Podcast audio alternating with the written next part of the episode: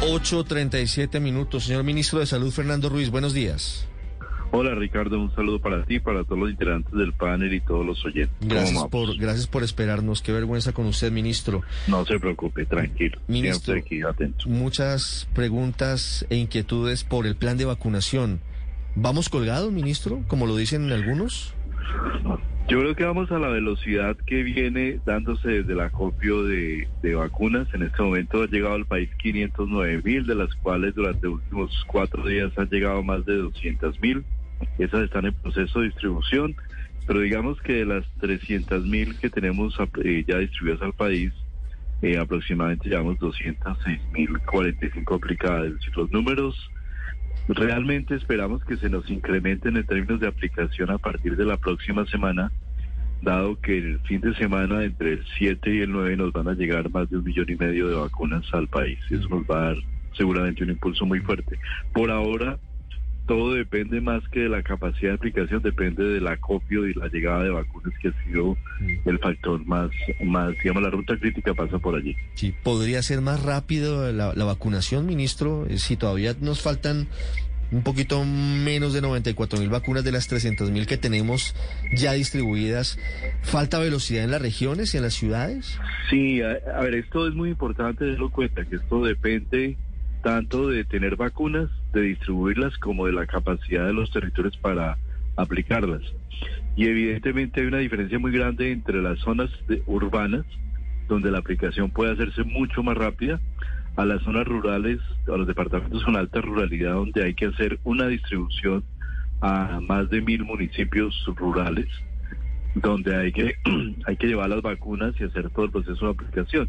Y si hablamos de las zonas dispersas, todavía aún es más complejo, pero digamos que, que en este sentido todo tiene una curva de aprendizaje y allí es donde creo que en estos días, en estas dos semanas que llevamos, se ha podido afinar el proceso y, hemos venido trabajando.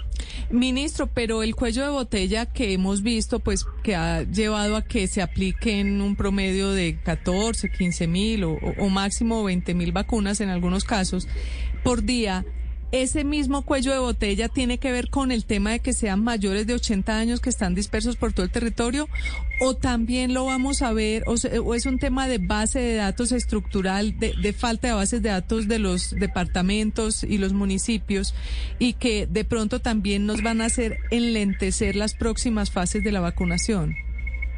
Pues mira, base de datos en este momento prácticamente está consolidada en su totalidad nosotros tenemos ya un millón doscientos mil personas mayores, cerca de 370 mil personas de primera línea de talento humano en salud y también ya estamos cargando la segunda línea, de manera que, digamos, base de datos en este momento hay, seguramente va a haber personas que no aparezcan, pero esto ya es un número relativamente pequeño frente al tema.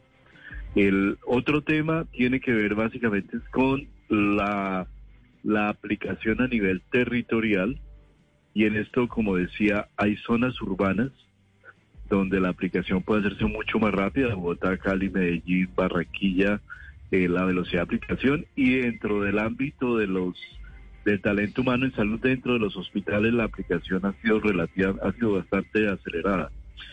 Eh, después viene el tema de la población mayor de 80 años. Hasta ahora solamente hemos abordado los ancianatos, los centros día y los ancianatos, que es donde está población que hay que ir a buscar. Y lo que viene ahora es el grueso de la población mayor de 80, que como tú dices es una población bastante compleja en la medida que muchos tienen problemas de movilidad, algunos casos hay que hacer vacunación domiciliaria, pero evidentemente son las personas de mayor riesgo que hay que tomar esa hay que tomar esas consideraciones.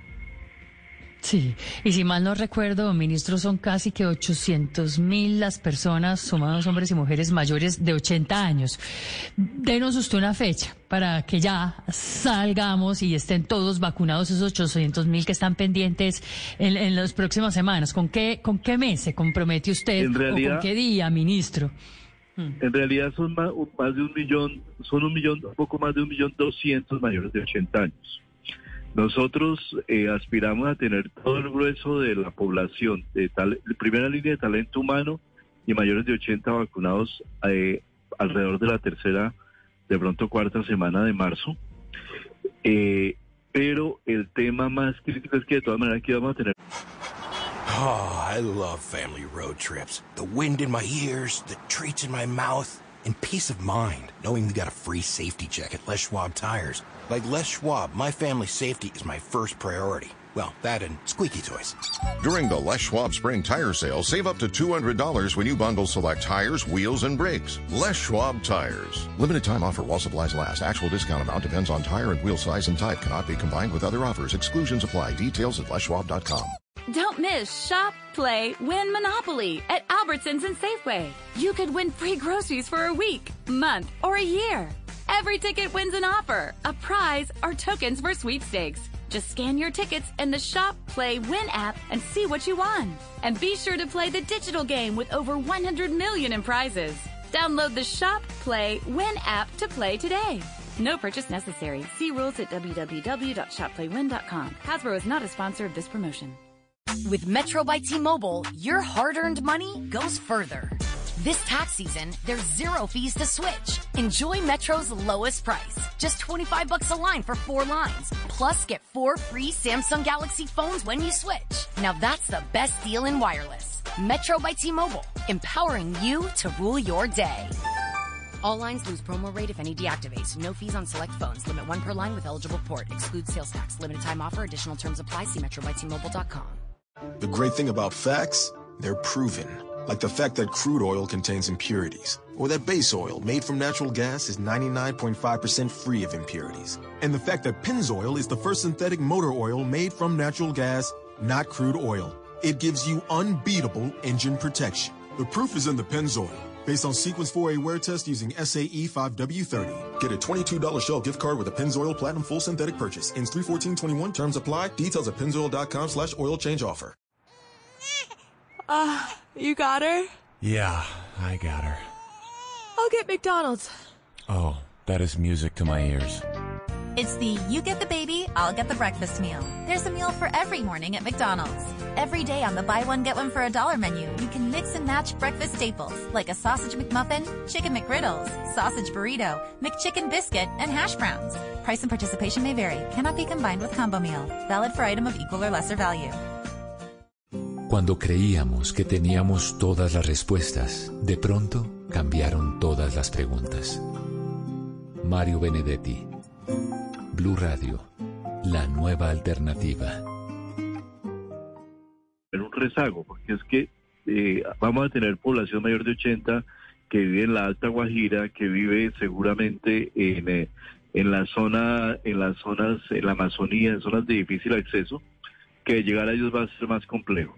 Eh, seguramente lo que vamos a ver es que abramos la segunda etapa cuando lleguemos a un porcentaje entre el 70 y 80% de vacunación para poder dar la agilidad al proceso. Y la segunda etapa ya incluiría empezar a vacunar eh, mayores de 60, que es una población grande, ya son 7 millones de personas, y también está el hecho de que seguramente entre marzo y abril vamos a tener la llegada de más de 3 millones de vacunas, lo cual nos posibilita, digamos, ya abrir un poco esa vacunación bastante más extensa y masiva.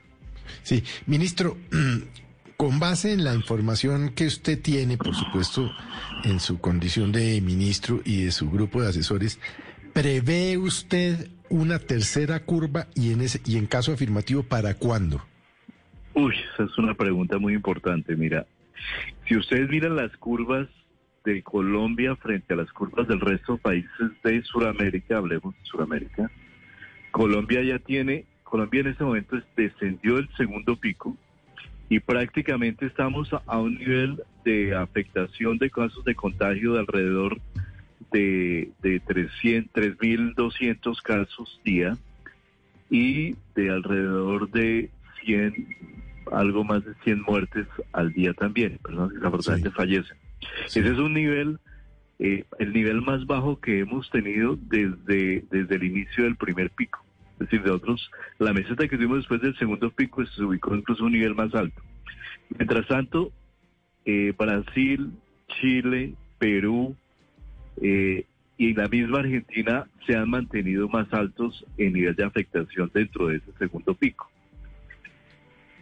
El temor que nosotros tenemos es Sí. que este nivel que tenemos ahora, que ha agotado susceptibles, pero todavía no los ha terminado, en la eventualidad de los días que vienen y particularmente la Semana Santa, nos pueda, nos pueda hacer un despegue eh, grande de, hacia un tercer pico, que ya es incluso la OMS ha advertido que se está viendo en, Colo- en, en Europa, ya no un tercero, sino un cuarto. Entonces, digamos que ahí es donde tenemos que tener un gran cuidado y eh, asegurarnos de que la gente no piense que con la vacunación, esto ya- con empezar la vacunación, esto ya se solucionó, Ajá. de que claramente hay un agotamiento de la gente frente a las medidas, pero hay que hacer este último gran esfuerzo para Sí. evitar esa afectación. Y dentro del eh, marco de la emergencia, el gobierno recomendaría o contemplaría tomar decisiones precisamente en esa Semana Santa como las que tuvimos en diciembre en algunas ciudades del país, toques de queda, en fin, o... Yo no me anticiparía, pero yo creo que sí. O como las de España, ministro. España, por ejemplo, está prohibiendo la movilización entre comunidades autónomas para Semana Santa. Yo creo que yo no me anticiparía, todavía no hemos analizado el caso en el comité asesor, seguramente lo haremos la semana entrante, pero yo sí creo que responsablemente tenemos que ver qué tipo de medidas tomamos, porque no podemos, sería muy duro permitirnos un tercer pico abrupto en una situación en la cual eh, ya estamos un poco en ampliando la masificación de la vacunación y si nos pudiéramos evitar una afectación grande sería muy, muy importante. ¿Podría De manera pensarse yo- en eso? ¿Podría pensarse eventualmente en, en eh, medidas en las carreteras para evitar que haya una salida masiva en, en tiempos de Semana Santa? Pues yo no te puedo anticipar eso, pero pero eh, sí esa puede ser una medida, pero sería hay un conjunto de medidas que sí tenemos que analizar frente a Semana Santa. Creo que es el último gran esfuerzo que los colombianos tenemos que hacer en, en este momento y realmente un tercer pico de, de las características de este segundo que tuvimos, donde claramente hubo una relación entre las aglomeraciones, los festivos, la llegada a casa, la- las fiestas, las reuniones familiares con la mortalidad de población, especialmente de población mayor de 60 años, es un tema que tenemos que estudiar con mucha consideración. Sí, tercer pico, ministro, que hoy ya vive Brasil con dureza, están confinados, ¿no? Totalmente. Tercer pico que hoy ya también comienza a azotar a Chile con tres cuartas partes de la gente nuevamente encerrada en Santiago. Dicen que es el mayor retroceso desde que ha empezado la pandemia. Y tercer pico que, como bien le decía Ricardo, pues ha hecho que países como España piensen en, en tomar medidas o estén tomando medidas para que la gente no pueda viajar dentro del país. Usted dice que eso de Semana Santa hay que definirlo la semana entrante, pero ya es tarde, ministro, porque hay gente, tiene usted que tener en cuenta o alquiló fincas, o que compró tiquetes, o que ya tiene todo listo para, para esa semana mayor. ¿No cree que los cogió ya la noche también en ese tema? A ver, en términos de viajes, lo que vimos en el- la temporada de diciembre es que la afectación del turismo no fue tan grande. Ciudades como San Andrés, incluso Cartagena, que tiene un gran movimiento turístico, realmente la afectación no fue tan grande como sí lo fue en las ciudades donde se generó más reuniones familiares y, y- movimientos dentro de las familias, es decir, donde llegó la familia extendida y se ubicó dentro de la familia y contagió a la persona, al papá o al abuelo que estaba allí y que había estado cuidado y preservado hasta ese momento. De manera que por eso hay que mirarlo con cuidado porque una las afectaciones de los países evidentemente son diferentes, no todas son iguales, pero lo que sí hemos visto en Colombia es que los movimientos de turismo al interior del país no han sido tan críticos ni en las regiones de llegada ni en las personas que viajan como sí lo es la reunión familiar, la reunión en finca, la reunión familiar, la reunión dentro de la casa. Yo creo que eso es lo que hay que mirar con mucho con mucho detenimiento. en espacios cerrados.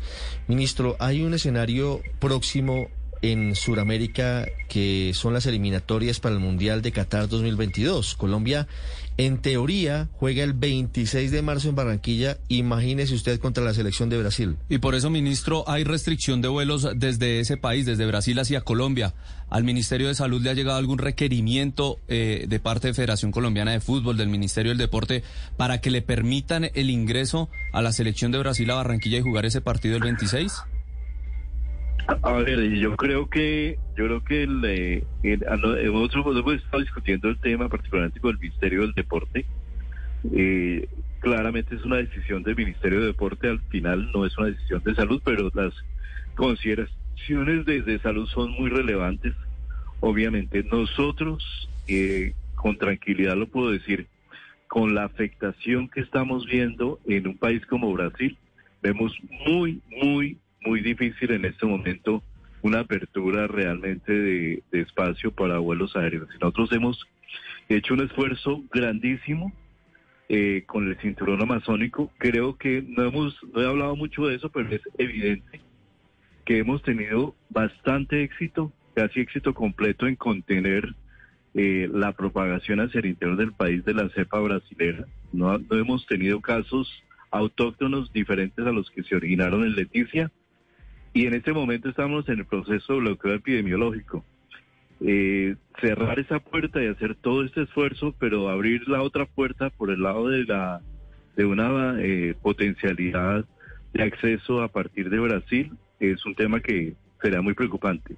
Los estudios, los últimos estudios ya indican que la cepa amazónica no induce mayor mortalidad, pero sí es 2.5 veces más contagiosa, eh, teniendo todavía una base importante de población susceptible en las grandes ciudades de Colombia, realmente es un riesgo, es un riesgo muy grande de abrir una posibilidad de vuelos para un país como Brasil. Yo creo que ese es un tema que afecta al final no solo a Colombia, sino creo que todos los países de Sudamérica están en una disyuntiva bastante similar frente a este tema. Hoy, hoy, todo cambia en la pandemia, ministro, pero hoy, 5 de marzo, usted ve... Oh, I love family road trips. The wind in my ears, the treats in my mouth, and peace of mind knowing we got a free safety check at Les Schwab Tires. Like Les Schwab, my family's safety is my first priority. Well, that and squeaky toys. During the Les Schwab Spring Tire Sale, save up to $200 when you bundle select tires, wheels, and brakes. Les Schwab Tires. Limited time offer while supplies last. Actual discount amount depends on tire and wheel size and type. Cannot be combined with other offers. Exclusions apply. Details at leschwab.com. Nada es para siempre. El hielo se derrite, el sol se esconde, las semillas se las lleva el viento, los amores se acaban, las personas cambian. Blue Radio. probable que se permita que llegue un vuelo charter con la selección brasileña a Barranquilla? Hoy, hoy, hoy vería muy difícil la apertura de cualquier vuelo desde Brasil. De cualquier vuelo, Lo incluyendo un charter, o sea, no solamente Incluido vuelos de cualquier línea. vuelo. Y, cualquier vuelo. y el Ministerio Y de Salud. no tendría y no tendría cómo justificar apertura de un vuelo charter eh, frente a otras poblaciones que también tienen situaciones, eh, digamos, hasta humanitarias en, en Brasil. Sí, es que no tendría mucha explicación frente a quienes están desde hace tantas semanas esperando regresar a Colombia. No, no tendría presentación. Sí, hoy usted no aconsejaría si, obviamente esto es epidemiológico, desde el Ministerio de Salud, la, la decisión al final el Ministerio del Deporte la comunicaría, pero desde el Ministerio de Salud hoy no recomendarían, no, no avalarían, digamos, la apertura de vuelos para que llegara la selección brasileña a Barranquilla para el, ve- para el juego del 26. La epidemiología no da para eso, realmente, ni en Colombia ni en el resto de Sudamérica. Realmente, Muy- muy claro. mira la afectación. Muy, muy clara la información. Ministro, eh, pregunta sobre eh, bloqueos de vacunas en Europa. Ministro, la- esta semana eh, Colombia ante la Organización Mundial de Comercio criticó y alertó sobre la posibilidad de que varios países en Europa se acogieran a un mecanismo autorizado reciente para el control de exportaciones y hoy Italia eh, bloqueó la salida de vacunas de AstraZeneca hacia Australia. ¿Ese es un riesgo real y, y- y- y latente que puede afectar la llegada de vacunas de dosis desde Europa a Colombia? Eso es un riesgo que está afectando completamente a todos los países que somos dependientes de los países productores. Evidentemente, eh, hay, hay plantas que se están hay que, de las cuales nos estamos proveyendo de vacunas que no están ubicadas en Europa, especialmente en la India y en Corea del Sur.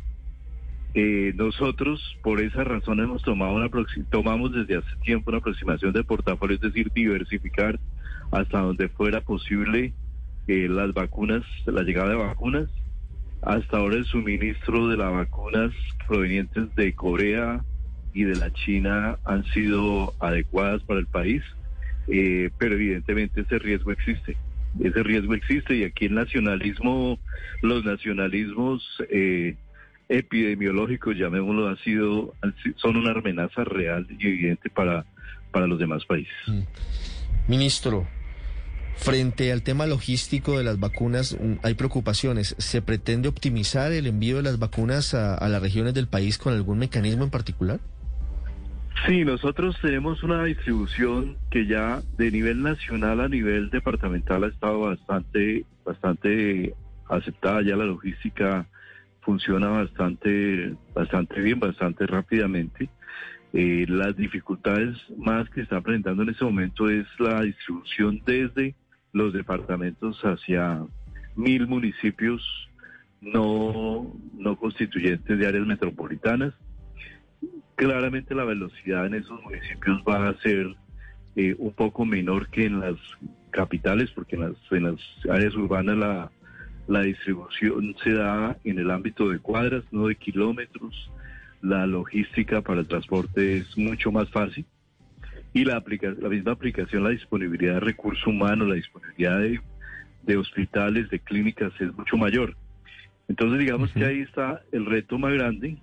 Eso nos va a ocasionar seguramente que en algún momento estemos abriendo, por ejemplo, la etapa 2 sin haber un porcentaje aceptable, digamos, de cumplimiento de la etapa 1, porque no podríamos, digamos, detener la vacunación en, en capitales por eh, esperar a terminar completamente. Entonces, digamos que ahí tiene que haber como un par y paso para poder abordar el tema de la mejor manera posible. Sí, ministro, eh, y, le ofrezco disculpas eh, de antemano si la pregunta le aburre.